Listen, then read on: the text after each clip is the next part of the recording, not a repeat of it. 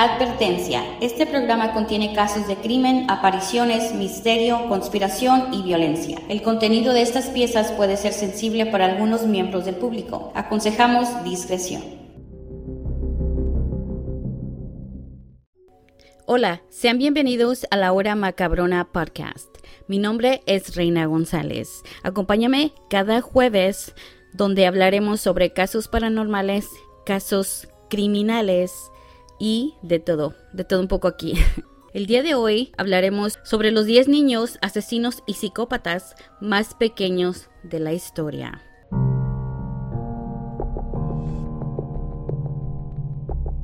Estás a punto de escuchar la hora macabrona podcast. No te olvides de seguirnos en nuestras redes sociales, Instagram, Facebook y en nuestro canal de YouTube como la hora macabrona podcast. También escúchanos en Spotify o donde sea que escuches tus podcasts. La mayoría de los imaginarios populares, los niños representan la inocencia, la esperanza y el futuro. Por eso, las historias de niños asesinos y psicópatas resultan ser un verdadero shock para cualquier persona. Parte del cerebro no llega a comprender que existen menores de edad que no solo son capaces de matar a una persona, incluso algunos de ellos los ejecutan de una manera atroz y sanguinaria. Por desgracia, estos niños son la excepción. Menores de edad que han cruzado los límites y han pasado a la historia más negra por sus crímenes, sea por los motivos que sea. Estos pequeños psicópatas destrozaron hogares y familias. La sociedad, tras salir a la luz sus crímenes, llegó a preguntarse qué estamos haciendo mal. Y sí, eso sea, es muy delicado. Niños, o sea, niños tan, tan chicos que se atrevieron a hacer cosas atroces así ya sea con otros niños o con personas adultas. Ahorita vamos a hablar de ellos. Son 10 ah, niños que quedaron en la historia. La primera de ellas se llama Mary Bell. Mary Bell, encarcelada a los 11 años de edad, fue encontrada culpable del asesinato de dos niños, Martin Brown, de 4 años de edad, y de Brian Howie, de 3 años de edad. Ella misma se implicó al descubrir con sumo detalle un par de tijeras rotas con las que había estado jugando Brian. Incluso Mary dejó escrita la letra M en el estómago de Brian después de asesinarlo. La realidad de Mary Bell es que sufrió continuos abusos por parte de su padre no biológico y de su madre. Esta llegó a obligarla a intimidar sexualmente con algún cliente ya era prostituta. La justicia determinó que su familia era responsable de su atroz y sanguinario comportamiento. Bell la única chica de 11 años en el reformatorio puesta en libertad a los 23 años de edad. hice un poco de, research sobre Mary. Jamás se volvió a saber nada de ella. Y sin embargo ella siempre admitió lo que ella hizo pero muy muy muy trágico el, el, caso de Mary. El segundo que tenemos aquí se llama Eric Smith. Eric Smith fue declarado culpable del asesinato de Derek Robbie un niño de 4 años a quien asesinó el 2 de agosto de 1993 en el condado de Steuben, New York. El niño fue golpeado, estrangulado y sodomizado con un palo. La sentencia dictada por el tribunal imponía la mayor pena posible para asesinatos juveniles en la época, un total de nueve años de cárcel. Eric manifestó que sufría bullying por parte de los niños de la escuela, incluso por parte de su padre y de su hermana. Eric Smith fue liberado de prisión después de 27 años en el año 2022, o sea que el año pasado. Y pues también como este Mary Bell, pues se desaparecieron de la sociedad, no se sabe nada de ellos, ni dónde están, y los números 3 son John Benables y Robert Thompson. Robert Thompson y John Benables, ambos niños de 10 años, secuestraron, torturaron y asesinaron a James Patrick Bulger de Kirby, Inglaterra, de tan solo dos años. El cuerpo mutilado de James fue encontrado sobre las vías del tren. Tras ser declarados como culpables en noviembre de 1993, se convirtieron en los convictos más jóvenes del siglo XX. La paliza que recibió el bebé puede ser calificada como dantesca. Lo arrojaron a las vías del tren, le tiraron piedras y pintura, lo golpearon con palos, incluso lo sodomizaron con una barra de hierro. Murió poco después. Y solo tenían... Oh my gosh 10 años. No, sé. Muy, muy fuerte esto. El número 4 está Joshua Phillips. Joshua Earl Patrick Phillips, un adolescente de 14 años, asesinó en 1998 a su vecina Maddie Clifton, de tan solo 8 años, en Jacksonville, Florida. Un año después fue condenado a cadena perpetua por este crimen. Según relató Joshua ante el jurado, se encontraban jugando con una pelota de béisbol cuando la golpeó sin intención, provocando el desmayo de Mary. Más tarde se dio cuenta que estaba fría y asustado escondió su cuerpo. Esta versión no terminó de convencer al tribunal, que fue que lo condenó a cadena perpetua. Si sí recuerdo este caso que lo había visto, sí, él dijo que según fue sin querer y todo, pero sí la mató con intención, este, y pues sigue en la cárcel. El número 5 es Jesse Pomeroy. Jessie Pomeroy tiene su currículum en título de ser la persona más joven en ser condenada por un asesinato en la historia de Massachusetts.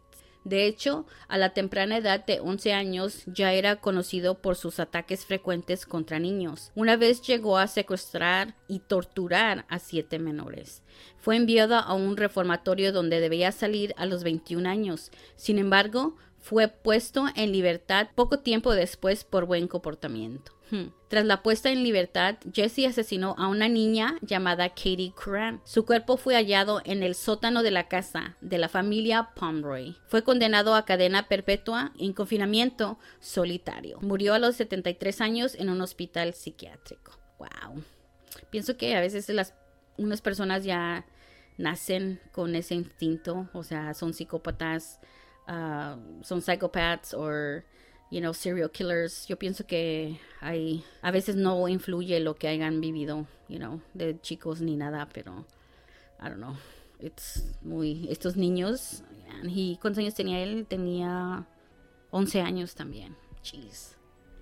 El número 6 es George Stinney un afroamericano de 14 años batió el récord de ser la persona más joven en ser ejecutada en los Estados Unidos en el siglo XX. Fue juzgado como un adulto y condenado por el asesinato de dos niñas blancas en el pueblo de Alcolú, Carolina del Sur. Betty Jane Binneker, de 11 años, y Mary Emma Thames, de 8 años, fueron encontradas en un agujero con varias fracturas en el cráneo. Según la investigación, Steny confesó a los dos asesinatos. Sin embargo, o nunca existió evidencia de, de eso en escrito. Las circunstancias racistas que rodearon el juicio llevaron a procesar a George de una forma rápida y fatal. En el 2014, Carmen Travis Mullen, jueza de Carolina del Sur, dictaminó que el condenado a muerte más joven de la historia de Estados Unidos no tuvo un proceso justo. Pues sí, desgraciadamente pues antes era cuando eran esclavos y todos los afroamericanos y más que eran niñas blancas pues obvio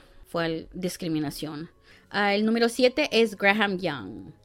El joven británico Graham Frederick Young mostró desde pequeño gran interés por los tóxicos y sus defectos en el cuerpo humano. También idolatraba asesinos como Krypton William Palmer. El veneno fue su arma para matar a sus víctimas. Su familia y amigos fueron víctimas de sus experimentos con diferentes sustancias tóxicas, lo que terminó con la muerte de su madrastra. Young fue descubierto por un profesor, tras sospechar de él por ciertas declaraciones en sus clases. Inspeccionó su taquilla, donde encontró diferentes venenos y artículos sobre diferentes asesinos. Graham fue enviado a un hospital mental donde prosiguió con sus experimentos con venenos. Tras su libertad, Young fue nuevamente detenido. Hmm. Esos son, pues, como les digo, ya crecen así y les gusta, o sea, matar gente y desgraciadamente. Número 8 es Lionel Tate. Lionel Alexander Tate un adolescente de 14 años, fue condenado en el 2001 por el asesinato en primer grado de Tiffany Unick, de 6 años. En esa época se convirtió en uno de los ciudadanos estadounidenses más jóvenes en enfrentarse a una cadena perpetua, sin posibilidad de libertad condicional, o sea, sin parole. La madre de Tiffany dejó a su hija en casa de su amiga Caitlin mientras hacía unos recados por la tarde. Kaylin, que se sintió indispuesta, subió a su habitación, dejando a Tiffany en compañía de Lionel Tate en el salón.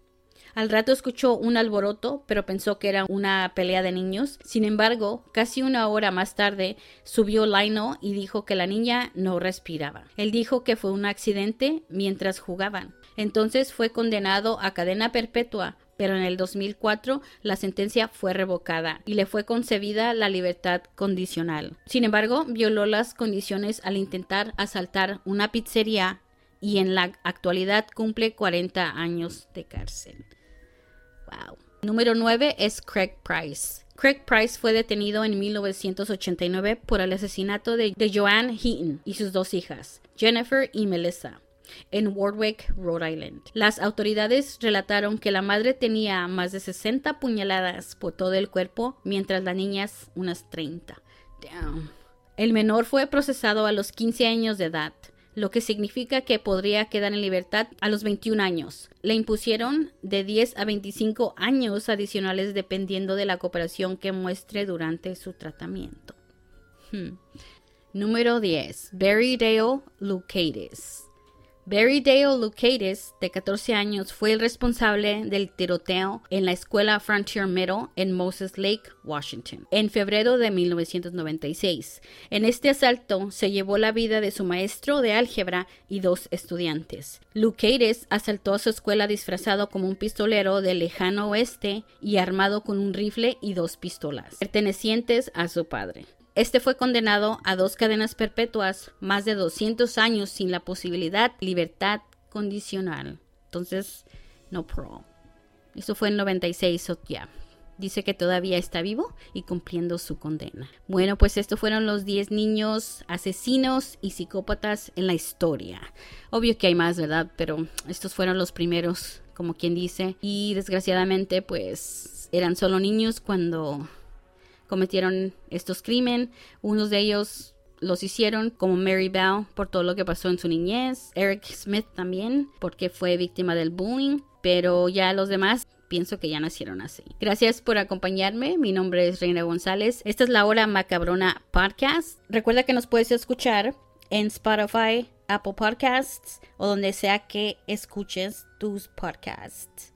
Nos puedes encontrar también en redes sociales, en Facebook, Instagram, como La Hora Macabrona Podcast. Gracias y recuerda que todos los jueves estaremos aquí platicando sobre casos paranormales, criminales. Si les gustaría también este, compartir una historia conmigo, lo pueden hacer ah, por medio de correo electrónico. También en la página de Spotify está un botoncito donde dice grabar voz si lo quieren grabar o me lo pueden mandar por correo electrónico que es la hora macabrona podcast at gmail.com.